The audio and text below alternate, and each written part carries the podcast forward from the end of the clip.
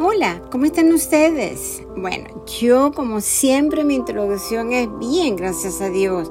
Espero que ustedes estén mejor que yo.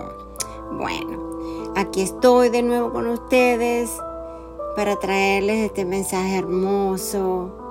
Es una enseñanza tanto para mí como para ustedes. Es un, un diario vivir, así mismo lo llamo yo. Y cuénteme cómo le ha ido Vamos a tener días gloriosos como siempre en la presencia del Señor. Y todo depende de nosotros. Damos gracias a Él por estar acá. Gracias a Anchor por permitirnos la oportunidad de estar de nuevo aquí con ustedes. Veamos cómo agradar a Dios y no a los hombres. ¿Qué nos enseña acerca del corazón? Yo creo que ustedes deben de saber mucho lo que significa para el Señor el corazón. Pero de todas maneras vamos a ver el mensaje. Yo me lo gocé, me lo deleité, me lo apliqué. Dice Proverbio 4:23, sobre toda cosa guardada, guarda tu corazón, porque de él mana la vida. ¡Wow! ¿Qué tan importante es para el Señor el corazón? Que de ahí tenemos la fuente de vida. Cada ser humano tiene la custodia y el cuidado, que eso es lo que significa custodia de su corazón, para que no pueda ser esclavo de sentimientos dañinos que nos roban la bendición y muchas veces la paz. ¿Lo creen conmigo? Yo lo creo.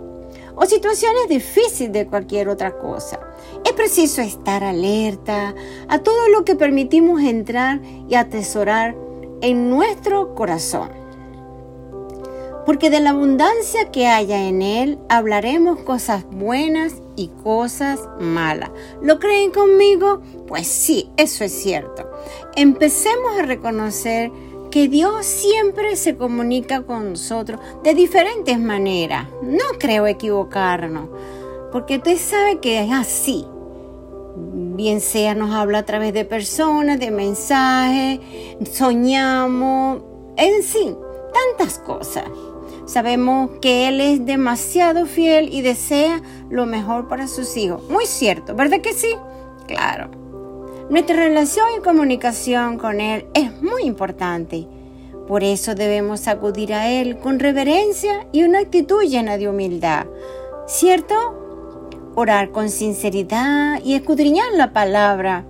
El ayuno, solo Él es digno de adoración, caminar en rectitud, etc. Y aún más, ser auténticos cuando vayamos a su presencia para que nuestro Padre Celestial nos comprenda. ¿Qué tal? No hace falta gritar, ni hablar mucho, y como yo digo, ni siquiera decirle nada porque Él lo sabe todo. Dios ve lo escondido de nuestro corazón. Allí penetra para sacar todo lo que nos agobia, nos, nos tiene mal, no nos deja avanzar, etc. ¿Qué es lo que a Dios le agrada más de nosotros. Bueno, yo pienso que cada uno de nosotros sabemos nuestro comportamiento cuando venimos a Él con un corazón agradecido, arrepentido y dejamos que Él nos toque, abrace con su amor y ternura. ¿Qué tal? Hermoso, ¿verdad? O sea, 11.4 dice, con cuerdas humanas los traje con cuerdas de amor y fui para ellos como los que alzan el yugo de sobre su cerviz y puse delante de ellos la comida. Veamos lo que significa la palabra agradar. Es complacer, contentar, gustar, sentir agrado, ser amable, amar a las personas incondicionalmente, amar y amarnos a nosotros mismos. Qué bello, ¿verdad que sí? Porque si no nos amamos nosotros, no podemos amar a nadie más. ¿ok? Porque no podemos dar lo que no tenemos nosotros. No es lo mismo que agradar a una persona o gustarle. Son dos cosas diferentes, aunque se parezcan. Agradar es, por ejemplo, bueno, me gusta tu forma de ser. y algo más, o sea, etcétera. Y gustarle es sentir atracción por alguien, ¿verdad que sí? Son dos cosas diferentes.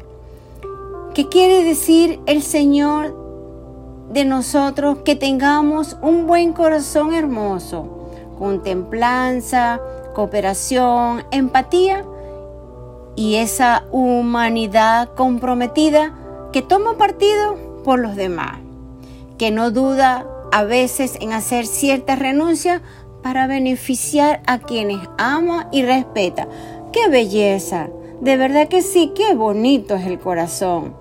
En Gálatas 5, 20, 21 dice, idolatría, hechicería, enemistades, pleitos, celos, iras, contiendas, disensiones, herejía, envidia, homicidio, borrachera, orgía y cosas semejantes a esta, acerca de las cuales os amonesto, como ya os lo he dicho antes, que los que practican tales cosas no heredarán el reino de Dios. ¿Qué tal?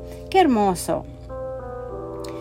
¿Qué no le agrada a Dios? El corazón que maquina pensamientos perversos o planes inicuos se relaciona con el pasaje bíblico contenido en Mateo 15, 19, como Jesús dice, porque, el, del, porque del corazón salen los malos pensamientos, los homicidios, los adulterios, las fornicaciones, los hurtos, los falsos testimonios, la blasfemia y bueno, yo le digo, y mucho más.